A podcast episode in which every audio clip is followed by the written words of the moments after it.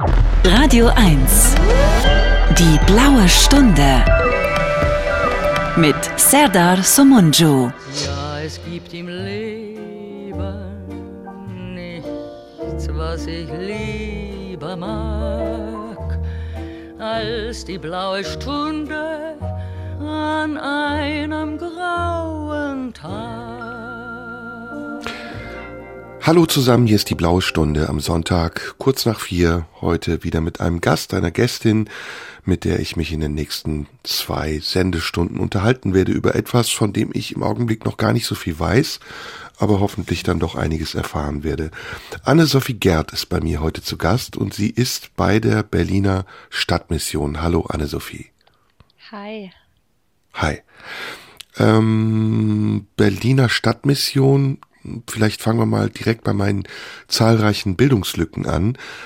Ist das sowas wie, hm, wie eine Bahnhofsmission nur für die ganze Stadt? Oh wow, ja, das ist, eine, ist ein guter Vergleich. Also äh, Berliner Stadtmission, zu uns gehört die Bahnhofsmission, vielleicht so rum. Mm. ähm, also es ist ein großer ähm, Verein für Berliner Stadtmission mit über 80 verschiedenen diakonischen Einrichtungen, mit Gemeinden, und ja, wir sind einfach in der Stadt unterwegs, in ganz unterschiedlichen Projekten, also wirklich von Seniorenheimen und Pflegeheimen und Einrichtungen für Menschen mit Behinderung über Kinder- und Jugendhilfe, Straffälligenhilfe, aber eben auch das große Feld der Obdachlosenhilfe. Wir sind ein bunter Haufen, ähm, Zentrale ist in, in der Nähe vom Hauptbahnhof, aber wir sind wirklich quer über die Stadt verteilt und auch in Brandenburg zu finden. Haben sogar Hotels und Gästehäuser, also vielleicht haben schon manche bei uns übernachtet. Ah, okay, okay. Fangen wir mal mit dir an. Wer bist du? Wer bist du genau? Ich höre deine Stimme und die klingt, wir sind nicht zusammen in einem Studio, müssen wir jetzt den Zuhörern erklären. Du bist irgendwo anders als ich, aber ich höre deine Stimme und du klingst für mich jung also jung, so zwischen, sagen wir mal, 30 und 40. Liege ich da richtig? Ja, das passt, genau. Ich bin 34. Ähm, also wenn das jung ist, dann ist es super. Ähm, ich Noch, bin, ja. Äh, so, ja, super, ne? Ich bin äh, Sozialarbeiterin und Diakonin. Ähm, Diakonin ist ähm, ein kirchlicher Beruf. Das heißt, ähm, ich habe so eine ganz viel ähm, theologische Inhalte gelernt und Arbeit mit Gruppen und Seelsorge. Das ist sozusagen, wo mein eines Herz schlägt, aber auch eine gute Sozialarbeiterin, ähm, das gehört zusammen. Ähm, bin seit 2010 in Berlin, äh, liebe diese Stadt, liebe die Menschen, die hier unterwegs sind. Ähm, ja, und probiere mich sowohl hauptamtlich als auch ehrenamtlich ähm, zu engagieren. Das heißt, ähm, hast du studiert? Ich habe studiert, ja, ich habe soziale Arbeit studiert im Bachelor ähm, in Zehlendorf, im schicken Zehlendorf. Ähm, habe da soziale Arbeit studiert und währenddessen die Ausbildung zur Diakonin gemacht in Spandau am Wiechern-Kolleg ähm, und habe dann, als ich ein bisschen gearbeitet habe, gesagt, oh, ich liebe das so zu lernen und ich liebe das neue Menschen kennenzulernen, unterwegs zu sein, habe dann noch einen Master gemacht mit dem Schwerpunkt ähm, Organisationsberatung so zu gucken, wie können wir uns auch als Organisation verändern und ähm, ja weiterkommen. Und ähm, Diakonin, das gibt es, glaube ich, nur in der evangelischen Kirche, ne? Also ich bin zumindest evangelische Diakonin. Ähm, es gibt das auch in der katholischen Kirche, aber da ist das Amt ein bisschen anders definiert.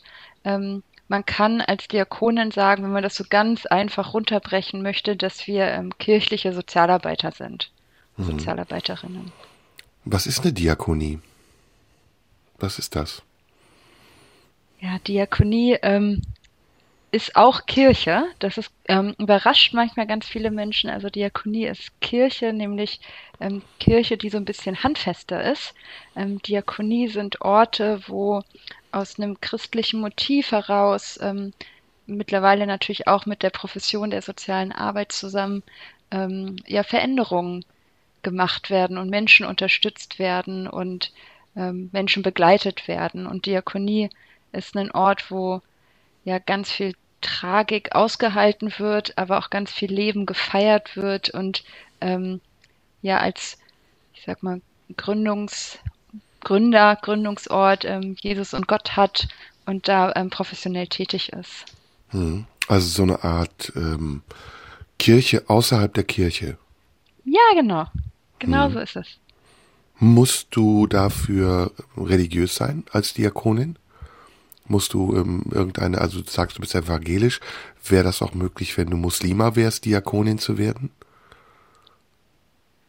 Äh, das ist eine gute Frage. Ähm, ich sag mal, ich kenne nur, also aus meinem Kommilitoninnenkreis äh, waren wir alle Christen, Christinnen. Ähm, ich, das, ich weiß nicht, ob es hm. dieses Amtsverständnis gibt. Ähm, als Wird das geprüft in irgendeiner Form? Also wirst du. Ja. Ich ah, musste ja, eine okay. Taufurkunde äh, vorlegen. Ah, okay, okay, okay. genau, ich zahle auch Kirchensteuern. Ähm, vielleicht kann man es daran festmachen. Aber ja. um diesen, ich sag mal, Spirit zu haben, also zu überlegen, was braucht ein Sozialraum und was brauchen Menschen und wie ähm, kann ich Spiritualität einfließen lassen. Ich denke, das ähm, gibt es in allen Religionen und muss es auch so geben. Ähm, mhm. Woher ja. kommst du ursprünglich? Ich bin Hannoveranerin. Ich wusste es. Ich wusste es. Warum wusste ich das? Vielleicht wegen Diakonie, evangelisch, weil du auch so schönes Hochdeutsch sprichst. Ich wollte ich, wirklich ich hoffe, sagen, du wegen des Hochdeutsch. ja, ich komme aus Hannover. Ähm, bestimmt wegen des Hochdeutsch. Ja, oder alle evangelischen Frauen, die irgendwas in der Kirche machen, kommen aus Hannover. So wie Margot Käßmann. okay. Vielleicht war das ja, meine Assoziation. Also ich hatte wirklich Hannover die ganze Zeit im Kopf. Lustig. Lustig. Schön. Hm, jetzt überlege ich gerade, wo wir wie anfangen, weil es gibt da so viele Themen. Ähm, ich habe jetzt ungefähr verstanden, was eine Diakonie ist. Das ist wie so ein Ableger der Kirche, bei dem es eher um praktische Dinge geht. Kann das, kann man das so sagen? Ja. Und ähm, ihr, ihr beteiligt euch am Leben, indem ihr einfach nicht nur oder ich frag mal, wie missionarisch ist die Arbeit, die du machst? Ähm, naja, da müssten wir jetzt erstmal diskutieren, was missionarisch ist. Ähm, also sagst du in jedem zweiten Satz, ähm, Jesus hilft dir oder du kommst zu Jesus, wenn du das tust? Oder? Nee, ich glaube, das habe ich noch nie in meinem Leben gesagt und entspricht auch absolut nicht meiner ähm, Vorstellung von Glauben und Spiritualität. Ähm, ich kann ja einfach mal ein bisschen erzählen, so wie wo ich glaube, wo missionale Themen irgendwie deutlich werden in unserer Einrichtung. Machen wir das nach der Musik, weil okay, wir müssen nämlich Musik gern. spielen. Ähm, normalerweise bringen meine Gäste immer Musiklisten mit. Das habe ich aber abgeschafft. Ich bin so eigensinnig, dass ich jetzt für meine Gäste immer Musik aussuche. Ich bin so dankbar dafür. Ich habe nämlich ganz schlechten Musikgeschmack. Ja, ähm, und es also ist auch danke, dass du Musik mitbringst.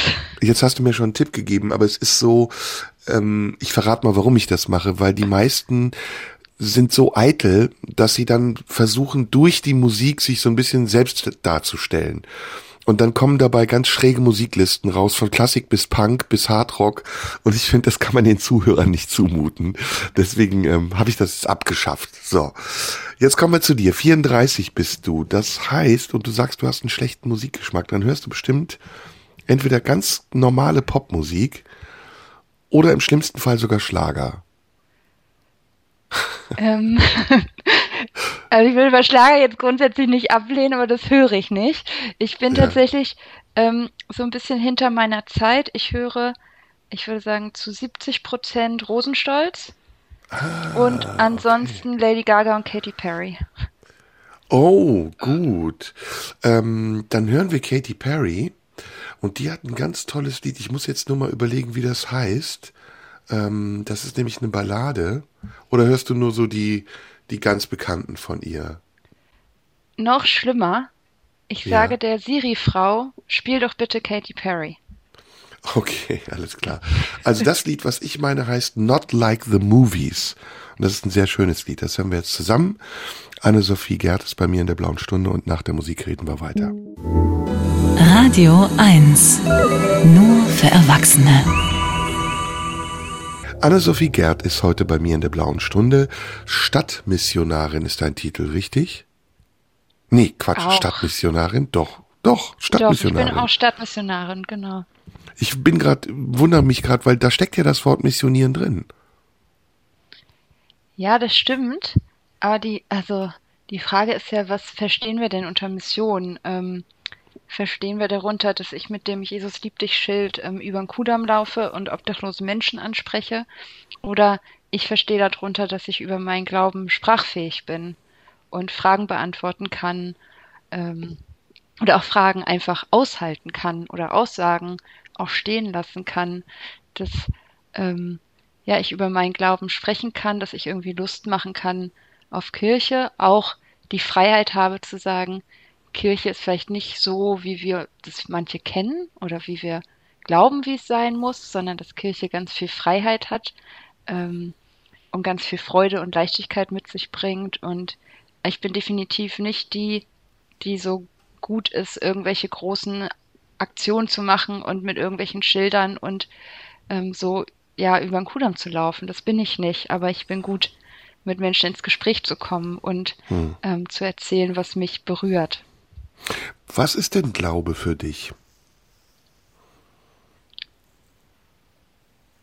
In erster Linie ist Glaube für mich zu wissen, dass ich nicht alleine bin, ähm, dass ich einen liebenden Gott habe und es Jesus gibt, der großartige Dinge getan hat, von dem ich lernen darf, aber vor allem, dass es Gott gibt, der mich begleitet, der ähm, immer mit einer großen, aufgerissenen Armen irgendwo steht und ähm, mich liebt und mich gemacht hat und äh, ganz fehlerfreundlich mit mir ist und es aushält, wenn ich irgendwie Mist baue und ähm, mich trotzdem liebt.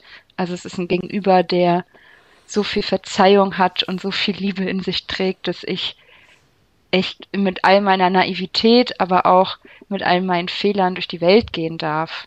Ähm, das ist für mich Glaube und in zweiter Linie ist Glaube auch Gemeinschaft, zu wissen, ich bin hier nicht alleine, ich muss hier nichts alleine aushalten, ich, ich darf ja Gemeinschaft genießen und meinen Glauben mit anderen Menschen teilen.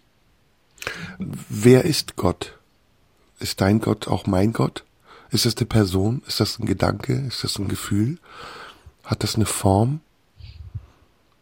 All of the above. Also alles. Ich würde sagen, Gott ist ganz wandelbar. Ähm, für mich ist Gott jemand, der ja wirklich zuhört und zusieht und mich versteht oder auch versteht, wenn ich ihn nicht verstehen will. So, auch diese Phasen gibt's. Ähm, und ist das ein individueller, ach, also ist das äh, unser aller Gott? Ich hoffe. Ähm, ich denke, so das Geheimnis des Glaubens, ich werde das sicherlich nicht alles beantworten äh, können. Ähm, aber für mich ist Gott jemand, der ja uns alle im Blick hat und uns geschaffen hat und für uns da ist. Und ähm, ja. Und spürst du in irgendeiner Form, was Gott im Moment über den Ukraine-Krieg zum Beispiel denkt? Ähm, ich spüren auf gar keinen Fall. Also so, dann hätte er schon mal noch mal ordentlich was von mir gehört. So. Ähm, was hättest du denn gesagt? An Herr Krieg ist blöd. Das, was soll das? also sorry, ja, das ist einfach. Sehr gut. Das ist blöd, so und mhm. ich will gar nicht sozusagen Mehr muss man sich sagen, ne? Eigentlich. Genau, Krieg wer hat blöd. angefangen und we, also darum geht es nicht. Krieg ist blöd. Ja, es ist blöd, das dass Menschen zu. auf der Flucht sind. Es ist blöd, dass Menschen hungern. Es ist blöd, dass ähm, Leute verzweifelt sind. Es ist auch blöd, dass Menschen irgendwie ausgebildet werden, andere zu töten. Das ist einfach völlig irre. Das ist völlig Und irre. Ist das eine Form von Gottlosigkeit, wenn man äh, sich an Kriegen beteiligt und auch an Kriege glaubt? Mehr als an Gott? Nee, wer bin ich, der, die das irgendwie definiert? Ähm, ich kann nur sagen, ich wir beten jeden Mittwoch als Team gemeinsam und sagen, wir sind hilflos, wir verstehen das nicht, Krieg ist blöd, ey, leg mal einen Zahn zu und sozusagen sag jetzt mal, wo lang die Richtung geht. Hm, hm. Das sind echt komplizierte Fragen. Boah, und ich will mit dir harte Themen. Das, ich will auch auf das Praktische kommen, aber erstmal würde ich schon gerne auch dein spirituelles Konzept, oder ist ja kein Konzept, ist ja dein, dein Inneres ein bisschen kennenlernen. Deswegen nimm mir das nicht übel, wenn ich da so in die Tiefe gehe. Ähm, gehst du in die Kirche oft? Was ist denn oft für dich? Na, sagen wir mal zwei, dreimal die Woche. Oh, nee. Also in die Kirche, ähm, so, also in so ein Gebäude mit, hm. mit Glocken und so, vielleicht einmal im Monat, hm. wenn überhaupt. Ähm, genau, weil es äh, ganz viele Kirchen und Gemeinschaften gibt, die ja gar nicht mehr in, in ich sag mal, Gebäuden mit, mit Glocke feiern. Ähm, hm. Ich würde also erstmal, weil ich selber in unserer Einrichtung einmal die Woche Kirche feiere und wir Gottesdienste feiern und es Kirche ist, aber auch ähm, wenn ich mich mit meinen fünf Kommilitoninnen aus dem Diakonstudium treffe und wir beten, ist es Gottesdienst und Gott ehren. Aber dann bin ich nicht in der Kirche. Dann bin ich in irgendeinem Wohnzimmer und trinke Kaffee. Ähm, Kannst du, bist du eine Stellvertreterin auch der institutionalisierten Kirche oder der Institution Kirche? Ja, bin ich. Kannst du das bin verantworten ich. mit deinem Gewissen? Voll. Ich bin diejenige, die die ganze Zeit sagt, hey, ich also ich liebe Kirche, wie ich das als ähm, Kind und Jugendliche kennengelernt habe und ich liebe, äh, ich liebe Kirche so. Ich, ich finde, es ist ein großartiges Konzept. Auch samt ihrer Aber Skandale und Verfehlungen? Also nee, eben nicht, genau. Also, hm.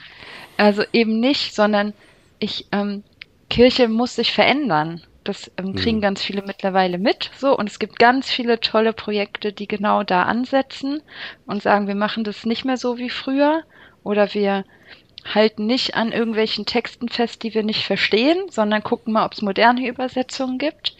Ähm, also da Kirche verändert sich und dafür bin ich total dankbar. Und ich bin wirklich die, die permanent sagt, hey, Kirche ist total cool, weil wir das in der Hand haben, wie wir das gestalten. Mhm. Das ist ja mein Job zu sagen, hey, von der Kirche in meinem Kiez fühle ich mich nicht angesprochen ich meine, ich bin Mitte 30, ich bin Christin und ich gehe da nicht hin. Woran liegt das? Und dann darf ich den Finger in die Wunde legen oder selbst aktiv werden. Hm. Und wenn du in die Kirche gehst, was, was suchst du da? Was machst du da? Ruhe.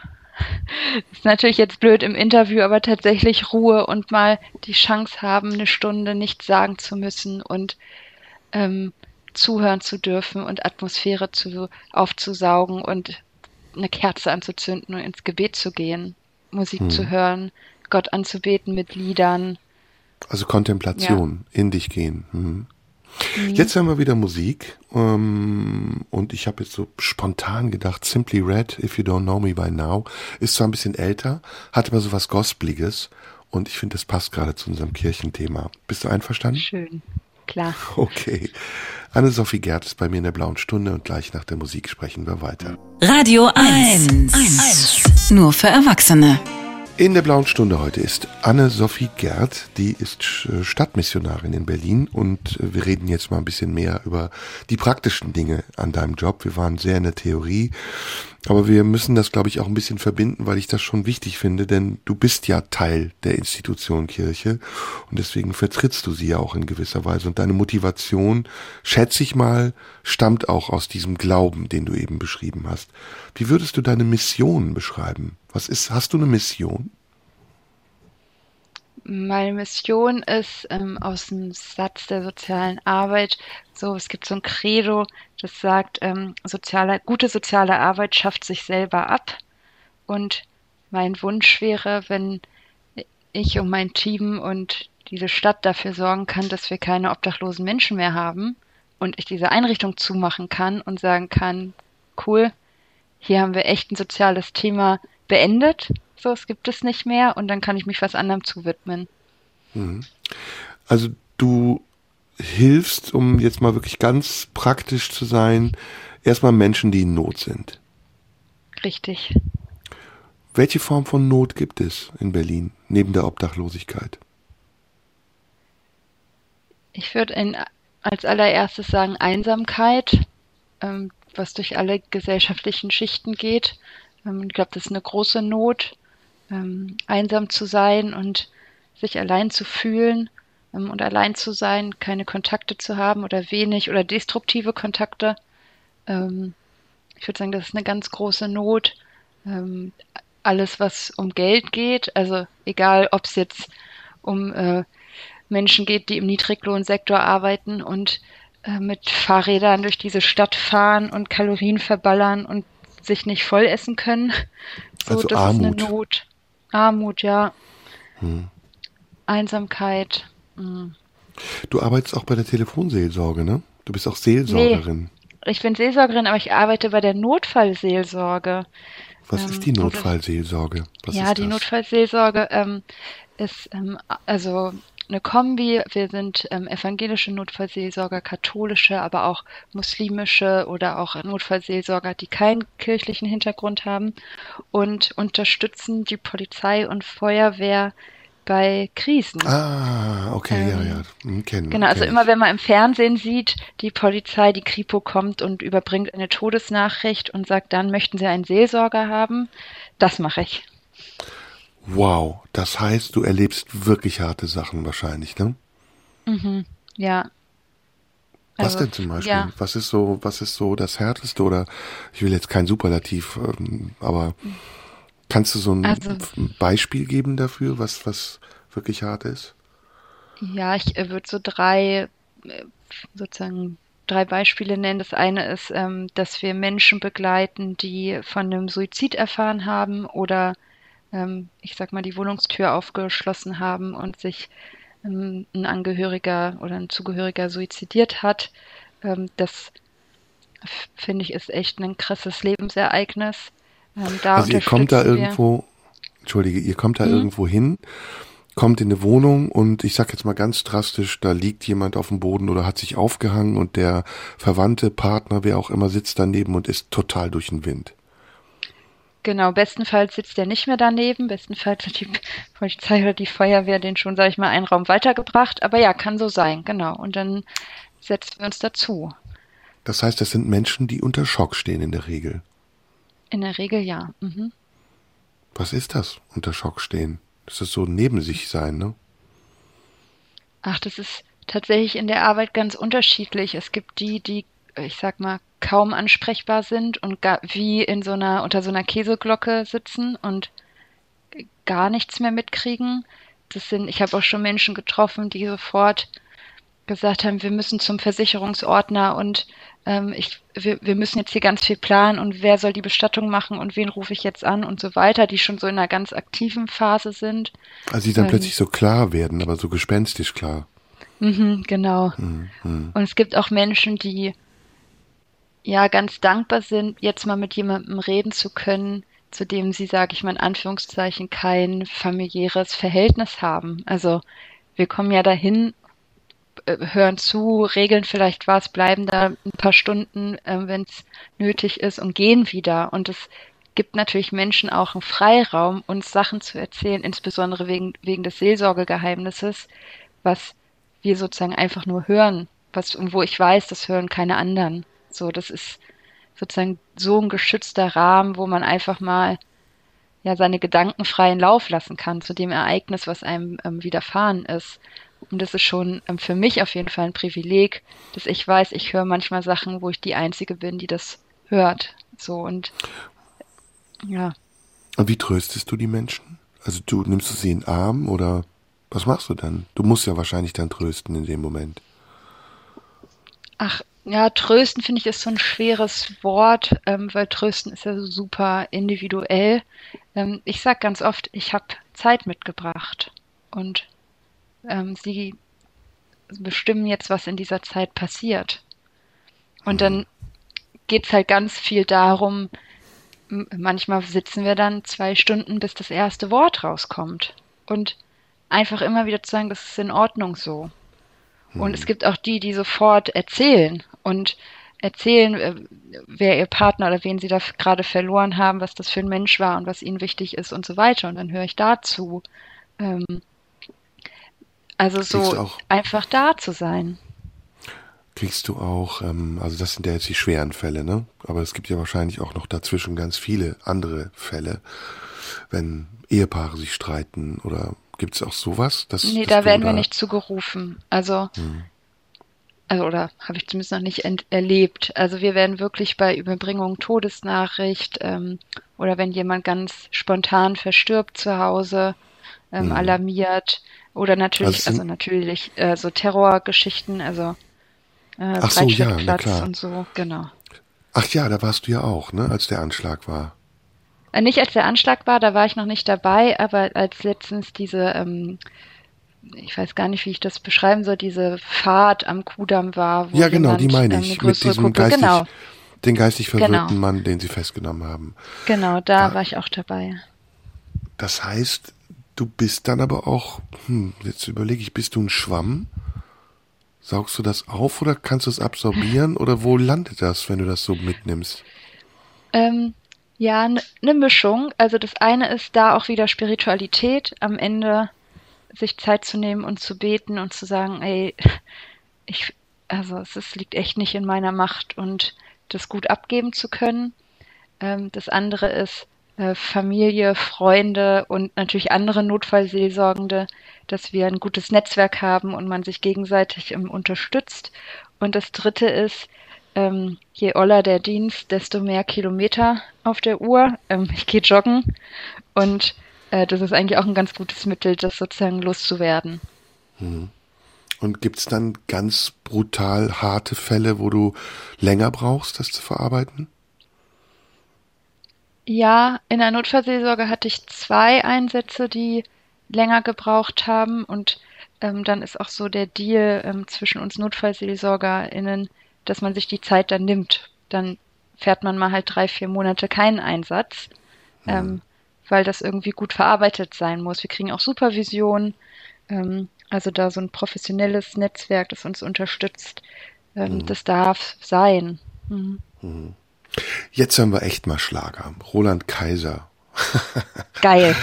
Und ähm, es ist alles okay, heißt das Lied. Das ist von seinem neuen Album Perspektiven. Und es ist erstaunlich gut, muss ich sagen. Ich bin kein Schlagerfan, aber ich kann nur sagen, das ist ein gutes Album. Hören wir jetzt mal rein, okay? Super. Radio 1. Nur für Erwachsene. Anne-Sophie Gerd ist bei mir zu Gast in der Blauen Stunde. Gleich sprechen wir weiter. In der blauen Stunde heute ist eine besondere Frau, nämlich eine Stadtmissionarin, Anne-Sophie Gerd, die in Berlin arbeitet und wir sind gerade dabei herauszufinden, was sie so alles arbeitet. Du hast eben gesagt, Anne-Sophie, ähm, es gibt so unterschiedliche Bereiche, Notsituationen, in denen du als Notfallseelsorgerin Menschen unterstützt, die ein Schicksalsereignis verarbeiten müssen, und zwar unmittelbar und kurzfristig. Und dann gibt's aber auch noch die anderen großen Baustellen. Und da hast du drei genannt, Einsamkeit, Armut und Obdachlosigkeit. Die Einsamkeit ist die in einer Stadt wie Berlin. Du kommst aus Hannover. Ist das in so Großstädten ein Grundproblem, dass die Menschen in großen Städten immer isolierter sind und kaum noch soziale Kontakte haben oder miteinander kommunizieren? Hm, würde ich nicht sagen. Ähm, Nee, das würde ich wirklich nicht sagen, ist nicht das Grundproblem, sondern das Grundproblem, zumindest mit den Menschen, mit denen ich zusammenarbeite, die einsam sind, ist immer das Geld das Problem der Einsamkeit. Ähm, die Menschen, Was mit denen. Du damit? Naja, mit denen ich unterwegs bin, die sagen voll, boah, ich hätte voll Lust, in einen Kegelverein zu gehen oder ich hätte voll Lust, bei so einer Seniorenreise mitzufahren und da Leute kennenzulernen und ähm, ich habe noch eine alte Freundin, die wohnt im Westen, die würde ich voll gern mal besuchen. So, aber die haben alle einfach keine Kohle, das zu machen. Hm. Ähm, Ist das schlimmer geworden in den letzten Jahren? Wie lange machst du deinen Job schon? Ähm, ich bin hauptamtlich seit 2016 dabei. Ich habe vorher ähm, seit 2012 ähm, ehrenamtlich in den Notübernachtungen gearbeitet. Und genau, also seit 2016. Und ich würde schon sagen, es wird mehr Vielleicht auch, weil wir ein bisschen sensibler sind, so auf das Thema ähm, und nochmal eher auch darauf ansprechen können, aber es ist auf jeden Fall mehr. Hm. Durch die ähm, Corona-Zeit wahrscheinlich auch? Oder ist das unabhängig davon? Mm, Corona ein bisschen, also das waren so Wellen. Ähm, war ja zwischendurch, war ja dann irgendwie weniger Mehrwertsteuer, das haben manche genutzt und ähm, naja, jetzt ist der 1-Euro-Shop ist nicht mehr 1 Euro, sondern 1,10 Euro. Euro. Ähm, so, das ist sicherlich schon auch durch Corona äh, bedingt, aber ja, vielleicht ein bisschen mehr durch Corona, ähm, aber wirklich so Thema Einsamkeit, dass vielleicht Menschen, die vorher nicht einsam waren, wenn wir jetzt in die Gesellschaft gucken und Menschen, die vorher in Sportvereinen und beim Fitness und ins Kino gegangen sind und Freunde getroffen haben, essen waren und so, die haben ja gemerkt, wie sich das anfühlt, wenn man einsam ist. Wie das ist, mhm. wenn man in seiner Einzimmerwohnung hockt und niemanden trifft. Ähm, mhm. Und ich glaube, dadurch ist so dieses Gespür von Uppala, Einsamkeit ist ja gar nicht so nett und das tut ja auch richtig in der Seele weh. Das ist, glaube ich, jetzt sensibler. Mhm. Wie komme ich zu dir? Also wie, wie ist das, läuft das ab? Ich habe, sagen wir mal, ich habe finanzielle Probleme, bin aus der Wohnung rausgeflogen, bin in einer verzweifelten Situation. Ich habe nichts zu essen, habe keine Verwandten und Freunde, bei denen ich unterkommen kann. Es ist Winter und ich habe auch nicht gute Klamotten. Was mache ich dann? Wo muss ich hin, um dich zu finden? Es gibt ganz viele Wege. Ich würde sagen, der erste Weg ist, dass wir in der Szene ähm, relativ gut bekannt sind, also dass obdachlose Menschen und Menschen, die in Armut leben, ähm, die City-Station irgendwie kennen und ja auch sagen, hey, da kannst du hingehen, da ist in Ordnung. So, äh, dann gibt habt es ihr ein Gebäude? Also ihr habt eine Ja, wir haben ein Gebäude. Wir mhm. haben einen Ort. Wir sind in der Joachim-Friedrich-Straße in der Nähe vom Kudamm am Halensee. Ähm, haben so ein ja rustikales äh, Setting das war, glaube ich, früher mal eine Kneipe. So, also so mhm. sieht's auch aus. Ähm, nur mit Duschen im Keller und Waschmaschinen. Und da komme ich hin, da klingel, hin. Ding Dong, guten Tag. Und was passiert dann? Nö, nö, nicht Ding Dong, guten Tag, sondern wir haben Öffnungszeiten mit offener Tür, da kannst du reinkommen. Ja. ähm, wirst begrüßt. Ähm, seit Corona, wir messen immer noch ähm, Körpertemperatur am Eingang, ähm, weil das so ein guter Indikator ist, ob jemand, sag mal, Fieber und Husten hat oder nicht. Mhm. Ähm, fragen dich nach deinem Namen, du musst gar nicht deinen echten Namen sagen, kannst auch irgendeinen Namen sagen, einfach, dass wir dich ansprechen können. Mhm. Ähm, und dann wird dir beim ersten Mal hoffentlich äh, eine Kollegin oder Kollege sagen, hey, kann es sein, dass du das erste Mal hier bist, hier zur Info, ähm, Toiletten sind im Keller, da geht's lang. Ähm, hier Ihr fragt nicht, warum ich komme, Theke. oder? Nö. Ihr prüft das. Nö, erstmal also, nicht. Ich, ich kann, es wird einfach gar nicht, ich bin einfach da. Du bist einfach da, genau. Und du bist, hm. es ist wunderbar, dass du da bist. Und ich sag mal, es ist jetzt nicht so nett bei uns, dass, also das werde ich manchmal gefragt, so ob es irgendwie ausgenutzt wird oder so. Also ich meine, hm. Menschen, die Kohle haben, gehen, gehen woanders Kaffee trinken. Ja, also so, so doll was, ist wenn ich Hunger habe, kriege ich was bei euch zu essen?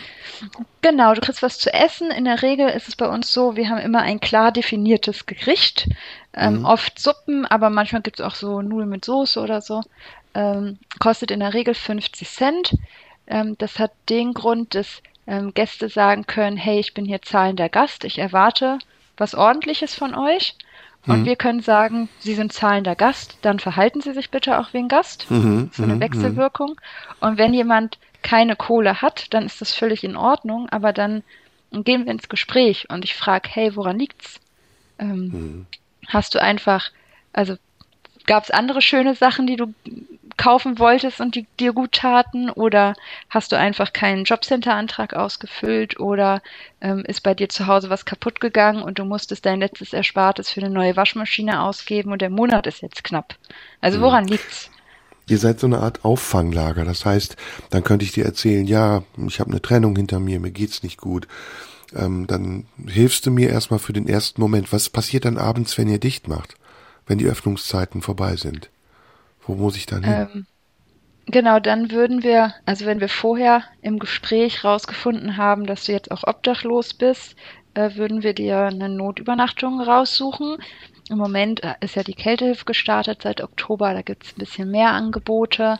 Ähm, würde ich vielleicht noch fragen, ob du irgendwie noch ein Ticket hast oder ob du eine Idee hast, wie du da hinkommen kannst und vielleicht so ein bisschen aufklären, so welche Notübernachtungen sind groß, welche sind klein, so wenn du eine Frau bist, würde alles, ich fragen. Hm? Ist es denn alles, ähm, also ich, ich war mal obdachlos vor etlichen Jahren und mhm. deswegen kenne ich das so ein bisschen und ähm, ich war nicht lange, drei Monate, das ist gut, es hat gereicht. Und da habe ich gesehen und gelernt, diese Mechanismen, die gibt es, und die sind wunderbar, bin da auch sehr dankbar für immer noch. Aber es gibt auch Regularien. Das heißt, du kannst nicht jede Nacht in der Obdachlosenunterkunft, in der Notunterkunft pennen. Ich hatte das damals so mitbekommen, dass auch bestimmte Gruppen bevorzugt werden, ältere Obdachlose. Und irgendwann, wenn du dann drei, vier, fünf Mal da warst, musst du dir was Neues suchen. Ist das immer noch so? Ähm, kommt ein bisschen auf die Einrichtung und die Jahreszeit an. Ähm, Im Sommer ist es so, dass es beschränkt ist, ähm, dass es Einrichtungen gibt, da hast du irgendwie fünf Nächte im Monat. Ähm, Im Winter ist es so, dass es Einrichtungen gibt, wo du wirklich jeden Tag hingehen kannst. Vom, also eine Einrichtung, die ich im Kopf habe, wo ich selbst gearbeitet habe, da kannst du vom 1. November bis 1. April jede Nacht übernachten. Wow. Gibt es da mhm. genug Plätze? Also es gibt in ganz Berlin so ein bisschen mehr als 1000 Plätze. Ich habe jetzt gerade sozusagen die Zahl heute Nacht nicht im Kopf, aber so um die 1000 Plätze. Ähm, es wurden mal obdachlose Menschen gezählt, falls du yeah. dich erinnerst. Das war irgendwie so im Januar 2020 vor Corona. Yeah. Ähm, da kamen so knapp 2000 obdachlose Menschen raus. Und ich sage immer so ein bisschen platt, ach naja, dann kenne ich alle. Hm. so. Hm. Also ich glaube, dass die Zahl nicht stimmt. Wir ähm, gehen von einer höheren Zahl aus, ähm, weil sich auch Menschen versteckt haben und nicht gezählt werden wollten und so. Ähm, aber also natürlich gibt es es gibt viele obdachlose Menschen in der Stadt und es gibt tausend Plätze ähm, in, im Rahmen der Kältehilfe zu übernachten. Wir können uns alle denken, dass, hä, das haut doch irgendwie nicht hin. Und trotzdem gibt es immer wieder freie Betten zwischendurch. Mhm. Ähm, hm. was jetzt nicht heißt, dass es sozusagen nicht zwingend heißt, dass es genügend Betten gibt, sondern vielleicht die Settings nicht passen, dass vielleicht eine Notübernachtung, die in Nordreinickendorf ist, nicht so häufig angefahren wird von obdachlosen Menschen wie eine, die in Mitte ist, das ist irgendwie klar. So und da müssen wir drüber reden, da äh, dürfen wir uns auch weiterentwickeln. Ähm, aber so so in dem Dreh ist es. Hm. Wir müssen wieder Musik hören. Jetzt hören wir Lizzo. Weiß nicht, ob du die kennst. Ja, cool. About Damn Time ist so der Pop-Hit, den sie gerade hat. Und ich glaube, darauf können wir uns einigen, ne? Mhm, yes. Sehr gut. Ähm, Habe ich noch eine Frage? Nee, die stellen wir einfach nach der Musik. Mhm. Anne-Sophie Gerd ist bei mir zu Gast und gleich sprechen wir weiter. Jetzt kommt erstmal Lizzo, dann die Nachrichten und die Verkehrsnachrichten und dann sprechen wir weiter. Radio 1. Die blaue Stunde. Mit Serdar Somunju. Ja, es gibt im Leben nichts, was ich lieber mag als die blaue Stunde an einem grauen Tag. In der zweiten Stunde der blauen Stunde ist heute Anne-Sophie Gerd bei mir zu Gast, Stadtmissionarin und ähm, wie ich finde auch eine sehr engagierte Person. Ist das normal, dass man mit 34 Jahren sich ähm, so in die Hilfe für andere Menschen stürzt oder gibt es einen Grund, irgendwas in deinem Leben, was dazu geführt hat, dass du das jetzt machst? Nö, normal ist das, glaube ich, nicht. Also, hm. ähm, so, also ich ja, würde mir, glaube ich, mehr wünschen, dass das mehr Leute so machen. Ähm, aber einen Grund gibt es eigentlich nicht, außer dass ich ja so ausgestattet bin, gesegnet bin, mit den Dingen diesen Job auszuüben. Also ich bin sehr strukturiert, ich kann sehr streng sein, ähm, ich kann auch sehr nett sein, aber ich bin vor allen Dingen auch sehr streng, so was wichtig ist bei der Arbeit. Ähm, Warum musst du ich, denn streng sein? Naja, wenn bei uns 80 Leute ähm, am Tag sind und 80 Leute hätten gern alle einen neuen Schlafsack und alle ähm, das letzte Croissant und nicht die anderen Stück Kuchen, die es gibt und ähm, ach, man sich streiten kann und äh, Rassismus eine Rolle spielen kann und so weiter, dann ähm, ist es wichtig, dass man Regeln durchsetzen kann und genau weiß oder ein gutes Gespür hat, wann darf ich mein Auge zudrücken ähm, und in welchen anderen 99 Prozent geht es eben nicht. Und deswegen muss man streng sein, weil man sonst ja mit so einer großen Gruppen und Menschen, denen es oft nicht gut geht, glaube ich, am Ende nicht klarkommt. So. Hm. Also du bist also auch, eine auch Autorität. Hm. Ja, ich denke. Ja. Bist du in deinem Laden die Chefin? Ich glaube schon, ja. Hm. Wie viele Mitarbeiter das hast ist jetzt du? nicht zwingend mein Selbstverständnis, aber bin ich. Ähm, ich habe, äh, wir sind vier Sozialarbeitende insgesamt, eine hauswirtschaftliche Leitung, dann ein junger Mensch, der bei uns ähm, immer ein freiwilliges soziales Jahr macht äh, und dann so 30 bis 50 Ehrenamtliche. Das heißt, es gibt sowohl eine Hierarchie unter den Mitarbeitern, es gibt aber wahrscheinlich auch Hierarchie unter euren, sagt man Besucher? Gibt es da ein spezielles Wort für? Ja, wir Kunden? sprechen von Gästen. Von euren Gästen, da gibt es sicher auch Hierarchien, oder? Total. Also das, ich habe im Moment eine Sache, die mich richtig beschäftigt. Wir haben eine ältere Frau, ähm, die seit also 20 Jahren in die City-Station kommt, mittlerweile im Rollstuhl sitzt und die schafft es, sich immer vorzudrängeln. Das finde ich total verrückt. So.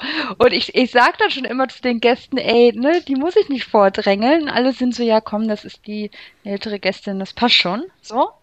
Ähm, Also es gibt total Hierarchien. Was sind das für Hierarchien? Ältere vor Jüngeren, Deutsche vor Ausländern, Langzeitobdachlose vor Kurzzeitobdachlosen? Was sind das für Hierarchien? Ich würde schon sagen, schon Hierarchien, die nach Nationen unterteilt sind. Ähm, auch wenn das sozusagen Dinge sind, die mir sehr schwer fallen, ähm, weil ja am Ende alle im selben Boot sitzen, wenn alle obdachlos sind. Ähm, aber genau, es ist schon nach Nationen, Hierarchien aufgeteilt. Ähm, In, bisschen- wo sind dann die, wie ist die Rangfolge? Sind deutsche Obdachlose erstmal höher gestellt? Auch wenn das unangenehm ist Ja. zu sagen, aber ja, super unangenehm, genau. Ich würde sagen schon ähm, Deutsch, dann Polnisch und dann Rumänisch. was ist ganz am Ende der Skala? Rumänen. Wie kommt das? Woher kommt das? Der Ruf oder ist das nicht. irgendwie Ich weiß es nicht. Ich, ich glaube, das ist so der Wunsch, dass Menschen sich gerne abgrenzen wollen und ähm, irgendwie jemanden brauchen, auf den sie herabgucken können. Aber es ist total bescheuert und es macht auch überhaupt keinen Sinn. Und es gibt auch, also es gibt für mich auch gar keinen Grund, warum das so ist. Gibt es dann Aggressionen? Gibt es auch Prügeleien? Immer. Immer. Ähm, also, also wenn du mich, hätten wir das Interview ähm, vor drei Monaten geführt, hätte ich gesagt, ach, im Moment unsere Statistik sieht so super aus, so wir haben vielleicht so zwei, drei Schlägereien im Jahr mit Polizeieinsätzen, aber so es hält sich echt im Rahmen. Ähm, seit August dreht sich unsere Statistik. Ähm, wir hatten seit August sehr viele massive Vorfälle, ähm, also sehr viele Gewalttaten, ähm, die mich und mein Team auch sehr beschäftigen. Ähm, aber ja, kommt auf jeden Fall vor. Was für Gewalttaten sind denn das? Prügeleien, bei denen Leute schwer verletzt werden? Messerstechereien? Oder was genau? Ja, also genau, Prügeleien, Messerstechereien, auch ganz viel ähm, Konsum. So, bei uns ähm, gilt die Regel in den in Einrichtungen, dass die Menschen, ich sag mal, voll kommen können. Ist auch egal, was sie konsumieren. Drogenkonsum meinst du? Ja, auch Alkohol. Also wir sind eine trockene Einrichtung ähm, und es kommt auch immer wieder dazu, dass Menschen bei uns konsumieren und dann halt für den Tag gehen dürfen oder gehen sollen. Ähm, was natürlich auch manche dann nicht cool finden. Ähm, aber da kann ich halt immer wieder sagen, hey, klar, du bist süchtig, so und du darfst auch knallvoll kommen, so, aber hier sitzen eben auch Menschen, die ganz doll damit kämpfen mit ihrer Alkoholsucht und jeden Tag damit kämpfen, nicht rückfällig zu werden. Das geht halt hier nicht. So, und du kannst ja die Entscheidung treffen, einmal um die Ecke zu gehen. Also geh einmal raus, geh einmal den Block, trink dein Bierchen leer und komm wieder rein. Du musst es nicht in der Einrichtung machen. So, und manchmal entscheiden sich aber Menschen dazu und dann müssen sie halt für den Tag gehen. Inwiefern spielt das eine Rolle, dass du dich selbst gut findest in dem Moment, in dem du das machst? Also ist es Wenn auch ich so ein Menschen bisschen. rausschmeiße, Nee, nee, nee, nee, das meine ich nicht. Ich meine, mh, wenn ich jemandem eine Suppe gebe, wenn du jemandem ist? was Gutes tust, ist das reine Selbstlosigkeit oder siehst du dich dann dabei auch als jemand, der anderen was Gutes tut? Also tust du es auch für dich? Gibt dir das ein gutes Gefühl? Manchmal ja, manchmal nein. so. Ähm, äh, manchmal fühlt sich das gut an, was zu tun, weil man ja das Gefühl hat, man ist nicht so ohnmächtig, sondern man kann was tun und man kann was verändern. Und manchmal ist es aber auch, dass ich denke, Mann, das ist doch auch nur ein, ein Tropfen auf dem heißen Stein. So, wir müssten doch viel größer denken und wir müssten doch äh, die Politik auf links drehen und Geld umverteilen. Und wie kann das sein, dass ich jetzt hier jemandem, der hungrig ist, diese Suppe geben muss und da so eine Unfreiheit auf, bei manchen Menschen herrscht. Also, äh, aber heißt, manchmal, na klar. Oh, voll. Das heißt, voll. Ähm, mhm. So, weil ich finde, das, das geht nicht, wenn wir sagen, dass jeder Mensch eine Würde hat. Und ich glaube, das ist das, worauf wir uns einigen können. So, wie mhm. kann das sein, dass wir Menschen Zugang zu Obdach verweigern und ähm, äh, dass ich auch entscheide, was gibt es heute für eine Suppe. Mhm. Ähm, und ähm, also das, das ist doch blöd. Das, so, ich Gibst finde, du Bettlern Geld? Äh, ja, aber nur, wenn ich im Urlaub bin. ähm, nicht Aha. tatsächlich nicht, weil dann das Geld locker sitzt, also das sicherlich auch, aber ähm, weil ich irgendwann mal für mich beschlossen habe, in Berlin kein Geld zu verteilen, weil das irgendwie schräg ist, wenn dann jemand Gast ist. Also ich finde mhm. das so, das finde ich irgendwie komisch so. Und deswegen, ähm, wenn ich im Urlaub bin, gebe ich ganz viel Geld. Mhm. Ich frage das deshalb, weil du wirst ja als jemand, der in diesem Job arbeitet, die Diskrepanz zwischen der normalen Welt in Anführungsstrichen und der Welt, die aus den Fugen geraten ist, besonders deutlich mitbekommen. Mhm. Wie weit sind die auseinander? Denken die Leute, ja, ich gebe dem Bettler mal einen Euro, damit habe ich meine Pflicht getan? Und ähm, oder ist es so, dass du sagen würdest, wir haben hier ein Bewusstsein für diese Unterschiede in der Gesellschaft. Einmal zu Weihnachten und in der Adventszeit. Manchmal zu Ostern. Nee, ähm, grundsätzlich, ich glaube, das ist echt das Besondere an Berlin.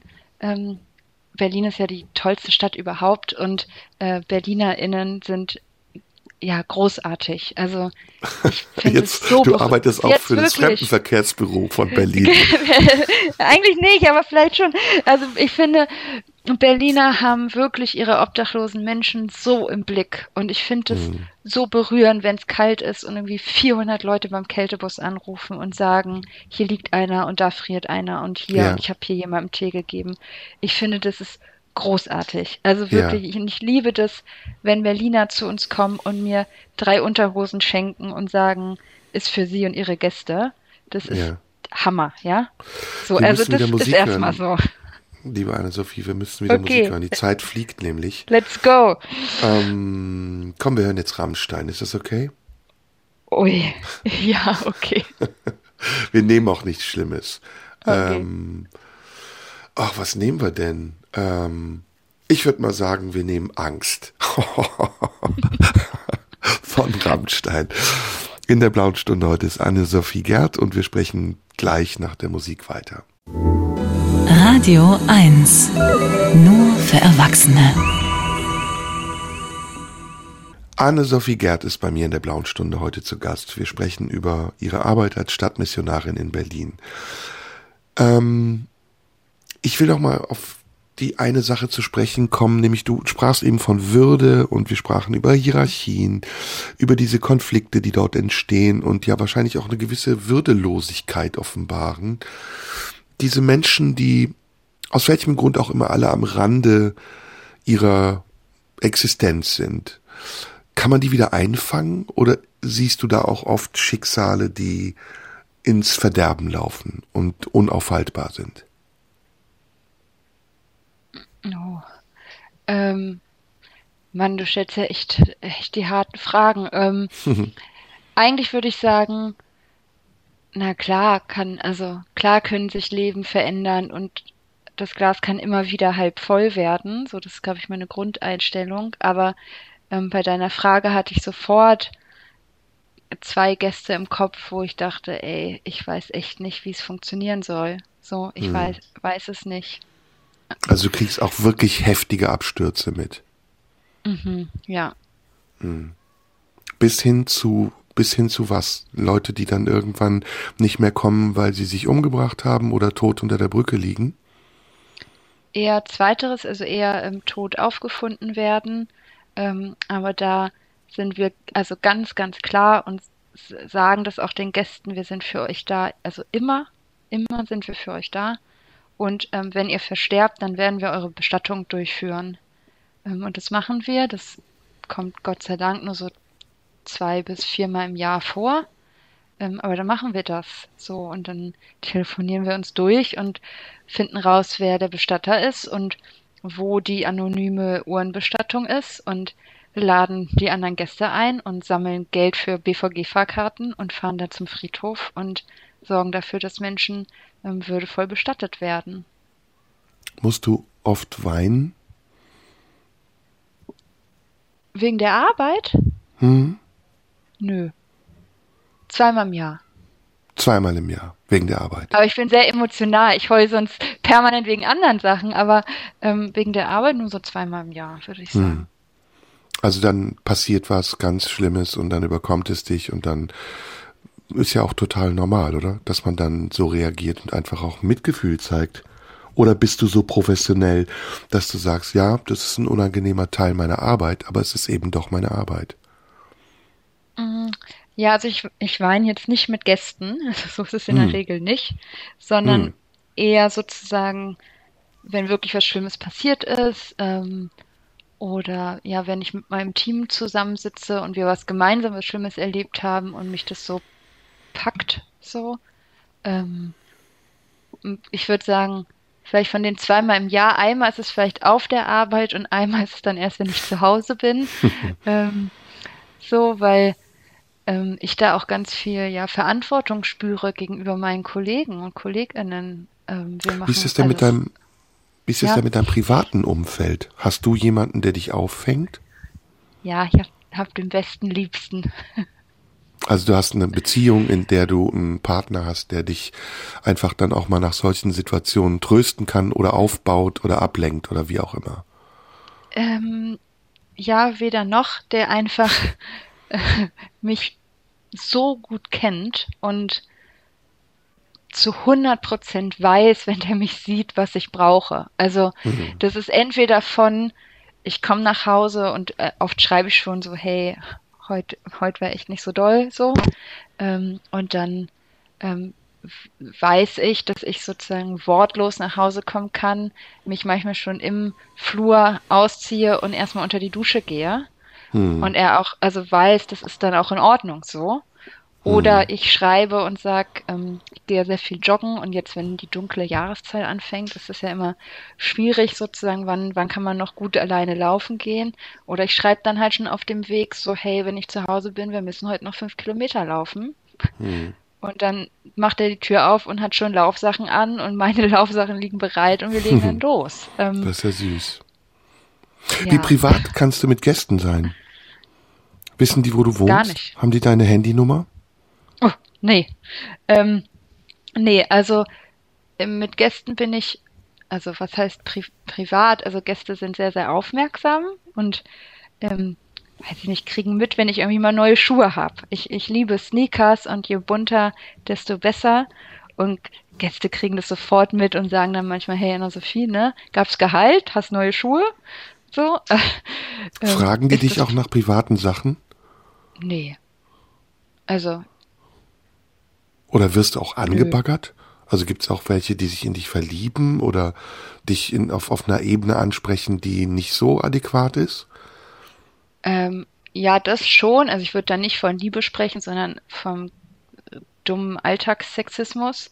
So, da ähm, bin ich sehr deutlich so und das, also wird in der Regel dann nie zum Problem, ähm, weil ich das sehr gut ähm, kommunizieren kann.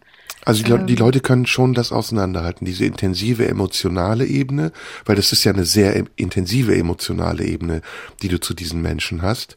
Und dann die ganz sachliche und professionelle und auch vielleicht sogar distanzierte Ebene. Können die das auseinanderhalten?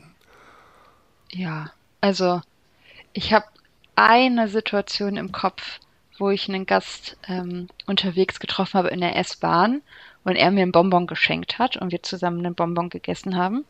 Mhm. Ähm, das war, also das fand ich sehr, da habe ich mich sehr geöffnet und sehr offenbart, so. Mhm, mhm. ähm, also aus meiner Perspektive, aber ansonsten ist es klar getrennt. Also auch wenn Gäste mich, sag mal, nach Feierabend ansprechen, dann kann ich auch sagen, du, ey, ich hab, hab jetzt Feierabend, gern hm. morgen wieder. Hm. Und, Und, es ist ja auch nicht so, Entschuldigung, weil du so sagst, ja so tief emotional. Wir, es ist ja nicht immer tief emotional. Wir teilen ja auch das Leben und Gags und es wird super viel gelacht auf der Arbeit und das ist schon auch unser Ziel, da so eine Leichtigkeit in das Leben zu bringen und eine Normalität in irgendeiner Form und hm. es ist nicht nur emotional und traurig. Wirst du auch angelogen? Bestimmt. Oft oder also, nur? Weiß ich nicht. Also keine Ahnung, aber bestimmt. Ähm, aber warum denn auch also nicht? Ich komm, ich komme darauf, weil ich habe dich ja eben gefragt, ob du Bettlern Geld gibst. Mhm. Und ich habe mir angewöhnt, immer zu fragen, wofür brauchst du das Geld? Also ja, ich sitze irgendwo und dann kommt jemand. In Berlin kommt ja dann relativ oft jemand. Mhm. Und entweder er, er bringt eine Dienstleistung, spielt, macht Musik, oder er möchte einfach nur Geld. Und wenn er nur Geld will, frage ich immer.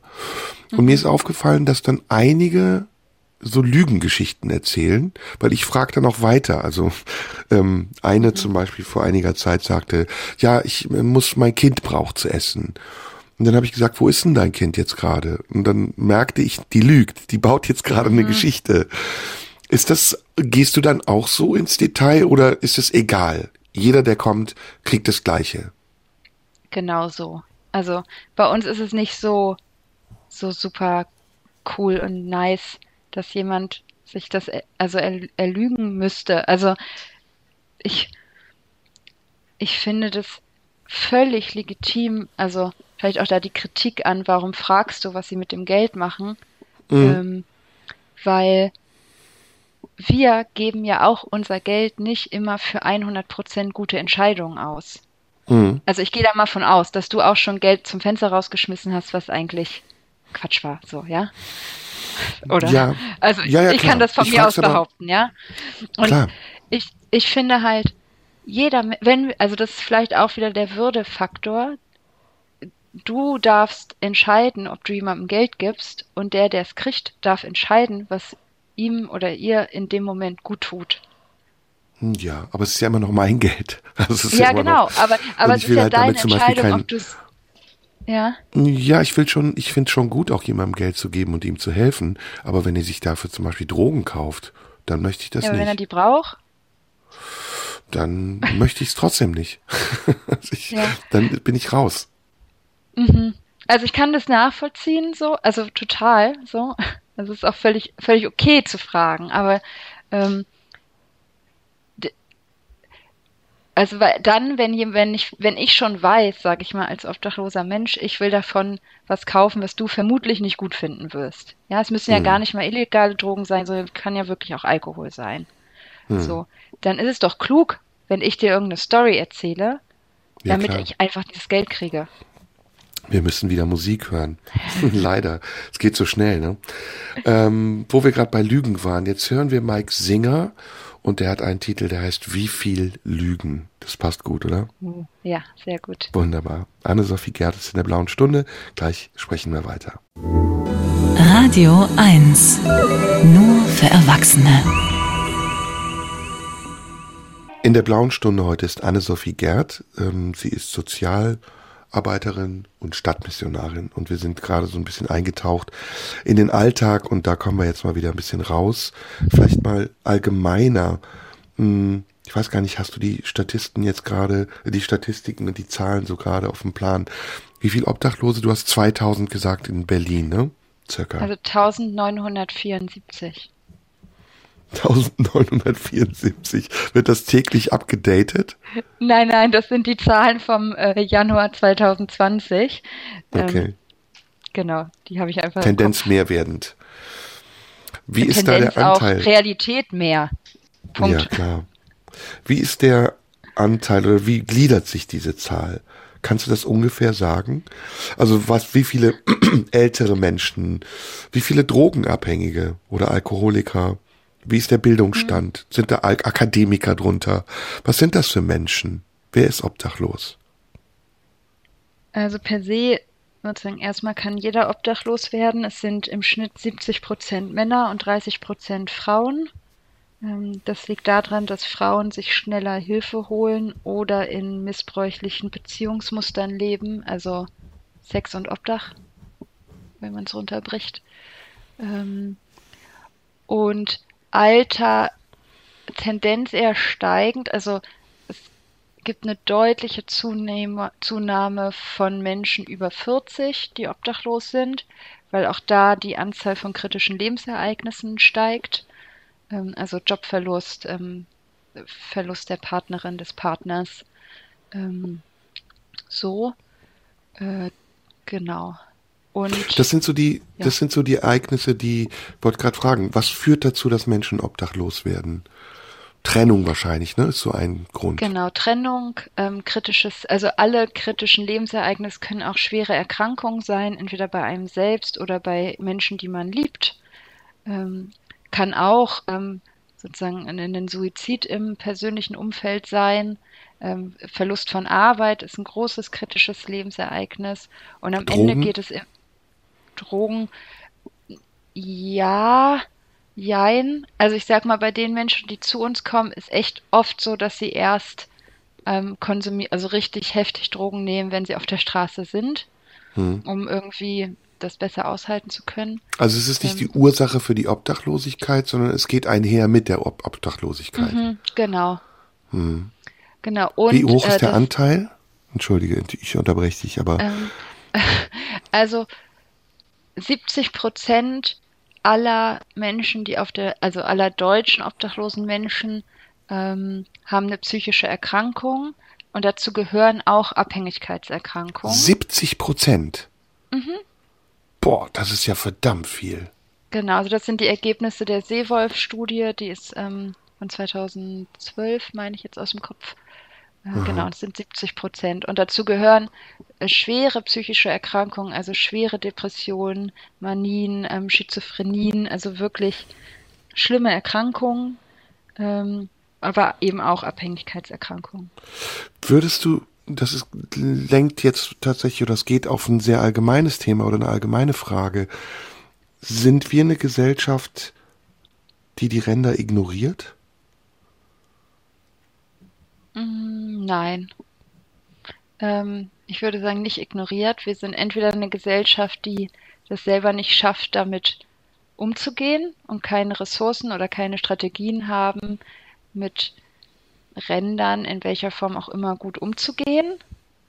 Ähm, und das meinte ich vorhin schon, es gibt so viele Menschen, die sich engagieren und die Geld spenden und die ähm, ja Dinge spenden, ähm, Produkte spenden, dass das schon im Blick genommen wird, aber die eigenen Handlungsstrategien vielleicht gar nicht so groß sind, wie man sich die wünscht. Hat sich das durch den Ukraine-Krieg geändert? Also die Anteile der beispielsweise Flüchtlinge, darunter werden ja auch sicher arme Menschen sein oder Menschen, die auf Hilfe angewiesen sind. Äh, verteilen die sich jetzt anders als vor dem Ukraine-Krieg? Mm -mm, nö. Kommt vielleicht noch, aber im Moment nicht. Verlagert sich die Spendenbereitschaft? Dass man sagt, ja. bevor wir jetzt. Ah, okay. Inwiefern? Genau. Ähm, naja, ich, das ist ja, ey, du machst echt die schweren Themen auf, ja? Ethisch Sollen wir aufhören? Themen, ähm, nein, also die Frage. Sollen wir lieber über die leichten Themen sprechen? Ja, genau. ähm, ich finde es halt ganz wichtig zu sagen, es geht bei, bei Spenden, es geht nicht um Konkurrenz. So, es, mhm. also wirklich nicht, ja. Es, wenn jemand spendet, egal wohin, das ist mega cool. So, und es geht mhm. nicht um Konkurrenz.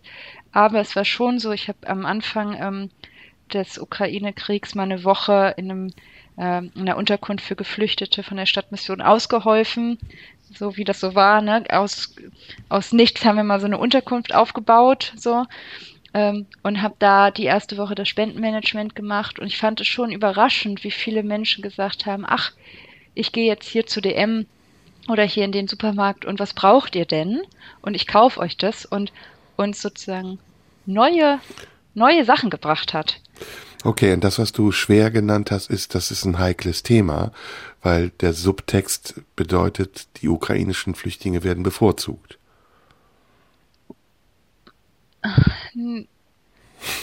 sag nichts, sag nichts. Genau. Nein, es ist ja, wir können es ja auch versuchen, oberflächlich zu besprechen. Das ist ja jetzt in der politischen Debatte auch Teil gewesen. Friedrich Merz hat von ähm, Sozialtouristen gesprochen. Andere sagen, ähm, die Ukrainer, die hier hinkommen, werden anders behandelt als andere Flüchtlinge. Das ist ja das ein Thema. Ist, also ist ja sicherlich so. Ähm, hm. Also da muss, also das ist, ist ja so, dass sich ähm, Gesetze verändert haben, Ansprüche, wenn wir uns ähm, den, sage ich mal, Flüchtlingsweg von 2015 angucken, was jemand machen musste, der hier ankam und jemand, der jetzt ankommt, das, das ist ja unterschiedlich. Aber hm. der Punkt ist doch, dass wir als Gesellschaft anerkennen müssen, es gibt unterschiedlichste Gruppen, denen es echt richtig, richtig schlecht geht. Und hm. lasst uns doch gemeinsam das verändern. So, dass es allen gleich gut geht. Ja. Hm. Ja, das ist genau das Thema. Also ich denke, dann spielen solche Parteien wie die AfD auch ein ganz übles Spiel, wenn sie die eigene Bevölkerung gegen Flüchtlinge ausspielen oder sagen, es gibt plötzlich ähm, Sozialtourismus und unsere eigenen Leute, die haben noch nicht mal was zu essen oder sitzen in obdachlosen Unterkünften und sind froh, wenn sie eine Nacht über, übernachten können.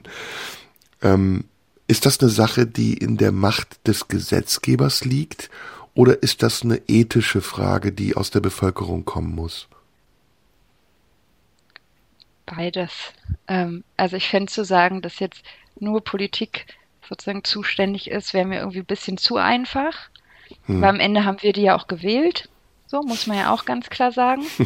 ähm, und wenn wir Menschen wählen, dann ähm, ja, genau, treffen wir da Entscheidungen und gleichzeitig dürfen wir als Menschen ja auch selber aktiv werden und gucken, ähm, wenn ich in der Situation wäre, wie würde ich denn gerne, dass mit mir umgegangen wird?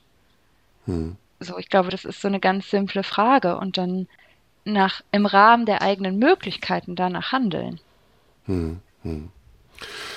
Wir müssen wieder Musik hören. Meine Güte, das geht so schnell. Was hören wir denn jetzt? Ähm, vielleicht Mary J. Blige oder was kann ich dir denn zur Auswahl anbieten? Ich habe einen ukrainischen Musiker, den wir hören könnten. Yes. Das, das ist, ist aber cool. eigentlich ganz gut, ne? Ist ein bisschen jazzy. Ähm, ist Valery Stepanov heißt der. Und was hören wir von dem? Twilight Sky. Das ist ein Jazzrocker aus der Ukraine, der lebt, glaube ich, in irgendwo unten in der Nähe der Krim und passt irgendwie auch zum Thema. In der blauen Stunde habe ich gleich noch einen letzten Take mit Anne-Sophie Gerd. Macht großen Spaß und dann reden wir weiter über deinen Job. Radio 1.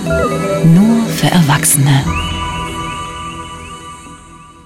In der blauen Stunde heute ist Anne-Sophie Gerd. Sie ist Stadtmissionarin, Sozialarbeiterin und sehr angenehme Gesprächspartnerin. Jetzt müssen wir mal aus diesem ganzen Gebilde wieder rauskommen, in das wir eingestiegen mhm. sind. Du hast es eben schwer genannt. Ich finde es ja auch schwer, aber ich finde es ist auch ein Thema, was es beinhaltet. Es ist ja kein, kein, ich weiß nicht, ist das Spaß? Nö. Es ist eher, ah, wie wird man das nennen? Aufgabe, Mission. Ja, mhm. vielleicht ist es eine Mission. was ist, wenn deine Mission erfüllt ist? Wirst du dann arbeitslos?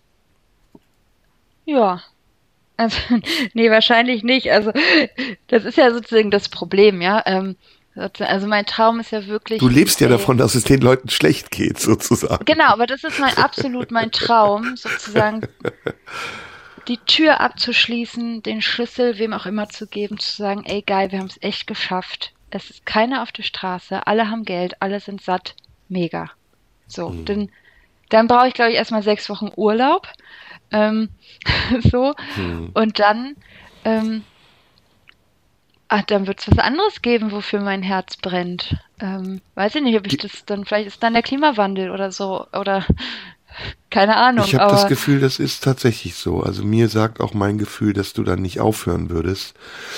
Und dann kommen wir jetzt wieder zum Glauben und zum Anfang zurück. Ähm, ich glaube, dass dein Glaube oder das, was du mit Gott da hast als Deal, mehr beinhaltet als nur die Arbeit in der Stadtmission, sondern dass das eine Lebensauffassung ist, die ganz viel damit zu tun hat, dass du teilnimmst. Also dass du jemand bist, der teilnimmt und sich auch einbringt in das, was wir als Gesellschaft darstellen. Und ich glaube, das ist bestimmt unabhängig davon, was du machst. Es geht eher darum, dass du es machst. Mhm, vermutlich schon. So, hm. wobei ich auch sagen muss, ich bin Gott sehr, sehr dankbar dafür, dass ich so gut abschalten kann und so gern Urlaub mache und ähm, oft erkenne, dass das Glas halb voll ist. So, also hm. das bin ja auch nicht nur ich. Nee, das ist wahrscheinlich auch deine Erziehung.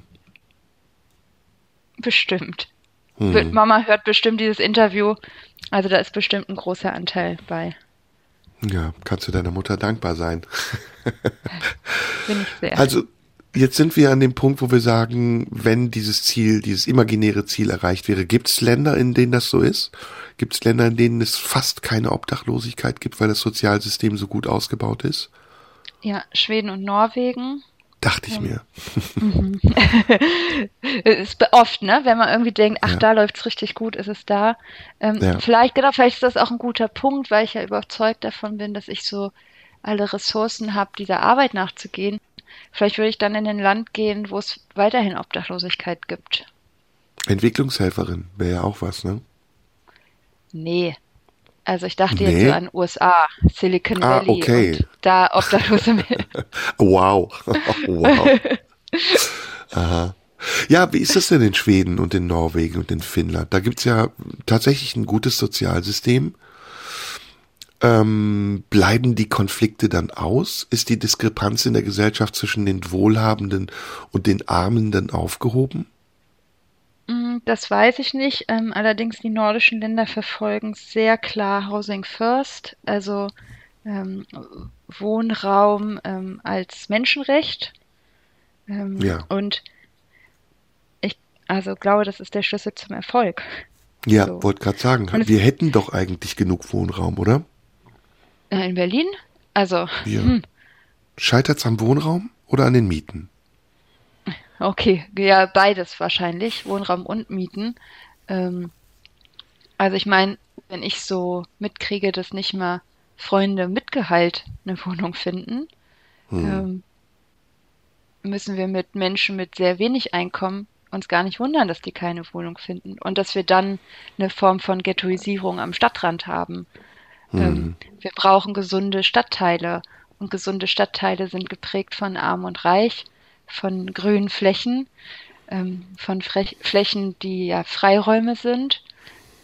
Da, da müssen wir hinkommen. Das ist ein Stadtplanungsthema. Wie ist es mit Fordern und Fördern? Kann man ein System etablieren, ich glaube, das gibt es auch in skandinavischen Ländern, in dem Menschen auch dazu verpflichtet werden, etwas zu leisten, damit sie auch profitieren können von dem, was die Gesellschaft ihnen zurückgibt? Ja, das, ähm, also meiner Erfahrung nach ist es so, dass Menschen, wenn die erstmal zur Ruhe kommen, und also wir reden ja über Menschen, die sehr lange auf der Straße waren, die echt jahrelang schlecht geschlafen haben, jahrelang schlecht, sich schlecht ernährt haben und so weiter, wenn die erstmal zur Ruhe kommen und die Sicherheit von vier Wänden haben und von ich kann mehr oder weniger das essen, worauf ich Lust habe oder Entscheidungen treffen, dass dann so eine Lust oder eine Energie auf was zu leisten kommt. Mhm. Ähm, und deswegen glaube ich gar nicht, dass wir ähm, so fordern müssen, sondern wir müssen eher Orte schaffen, wo Menschen mit schwierigen ähm, Berufsbiografien oder ähm, ja, vielleicht auch persönlichen Eigenarten, dass wir Orte finden, wo die tätig werden können. Mhm. Und wo die Bock haben zu arbeiten und das machen, worauf, was sie gut können. Mhm. Jetzt haben wir ganz viel über Obdachlose gesprochen. In der Stadtmission gibt es aber wahrscheinlich auch noch andere Sachen, oder? Ja, da bin ich echt nicht so Expertin, aber es gibt ähm, Kinder- und Jugendhilfe, wir haben Hotels, wir haben richtig mega coole Second-Hand-Läden, ähm, Behindertenhilfe, Seniorenhilfe, also Pflegeheime, echt hm. kunterbunt. Eine Buchhandlung. Habt ihr auch so ähm, Dienstleistungen, die ihr anbietet? Ich kenne das noch aus einer. Also so, so Maler und Elektriker Genau, und so. genau, Installateure, genau, sowas. Habt Genau, ihr auch, ne? Reinigungskräfte haben wir auch, ja. Ähm, Wow. äh, hier ähm, so Entrümpelungen und Umzüge. Genau, genau, genau, Mhm. das kenne ich. So, Entrümpelungen, Umzüge, so dass Leute auch arbeiten können. Mhm, genau. Hm. Auch in den Einrichtungen, ähm, in den Second-Hand-Läden, das sind Integrationsunternehmen, wo Menschen mit Behinderung arbeiten. Hm. Ja. Jetzt gehen wir auf die kalte Jahreszeit zu. Was ist äh, so die saisonale Aufgabenstellung? Wahrscheinlich werden wieder mehr Leute draußen sein. Und ihr, was fahrt ihr dann rum? Es gibt so einen Obdachlosenbus, ne? Der dann Es die Leute genau, es gibt den aufspürt. Kältebus. Genau, sehr gut. Es gibt den Kältebus, ähm, der Den unterschiedliche ein Aufgaben Freund von mir auch mitmacht. hat. Ach, verrückt. Siehst du? Mhm. Das ist Der, wahrscheinlich ähm, mein Kollege. Ist dein Kollege bestimmt, kann ich den Namen kann ich sogar sagen, Jörg heißt er. Und hat noch Ja. einen Partner dabei, Knicki und Kröte. Die waren auch schon mal bei mir in der Sendung. Kennst du die? Ja. Also bei einem Jörg klingelt's. Die machen auch diese obdachlosen Disco. Die haben diesen Bus, wo die dann den Leuten was zu essen bringen Ah. und dann spielen die mit denen zusammen Musik. Also spielen deren Lieblingsmusik. Okay, also da siehst du, da klingelt jetzt nichts. Okay. Aber okay. ähm, äh, genau, Kältebus, genau, also äh, Busse, die rumfahren, Menschen vor Ort Ah. versorgen. Entschuldige, jetzt ja. weiß ich auch, wie der, wie der Verein heißt. Karuna. Schon Ah, okay, ja, nee, dann sind das äh, schon mal was davon gehört, aber das sind dann also keine Kollegen vom Kältebus, das ist dann eine andere Okay, ähm, okay. sozusagen Organisation. Okay, Genau, okay. also keine StadtmissionarInnen. Aber der Kältebus ist was ähnliches, ne? Ist was ähnliches, genau. Ja. Ähm, Wollen wir zum Menschen Schluss- Notübernachtung. Ja. Sorry, wir sind nämlich wieder am Ende schon fast. Wollen wir zum Schluss nochmal Werbung machen? Ähm, Ja. Wenn man euch unterstützen will, wie kann man das am besten machen? Wenn ihr richtig viel Kohle auf dem Konto habt, dann könnt ihr uns Geld überweisen, weil Geld ist flexibel und super. Ähm, Sehr gut. Bitte mir auch. so, ähm, so, also es ist wirklich so, ne, dass wir einfach, wenn wir Geld haben, sagen können, okay, jetzt fehlt Milch und jetzt kaufen wir Milch. So, ne, so einfach ist das Okay. manchmal. Wenn Okay. ihr die Möglichkeit habt, uns Schlafsäcke zu ähm, geben, Ja, wir nehmen alle. Wir nehmen alle eure Schlafsäcke, gefolgt Ja. von Socken und Unterhosen. sehr gut. Das ist doch ein Wort. Und äh, wir schreiben die Adresse, an die man sich wenden kann, in den Text unter diese Sendung mit einer E-Mail-Adresse und einem Kontakt, den du uns da lassen wirst. Ja, und damit haben wir es eigentlich schon geschafft, will ich gar nicht sagen. Es ist so schnell vorbeigegangen. Ich hätte gern noch weitergesprochen mit dir. Aber so ist das nun mal. Liebe Anne-Sophie, ich wünsche dir alles Gute, viel Glück.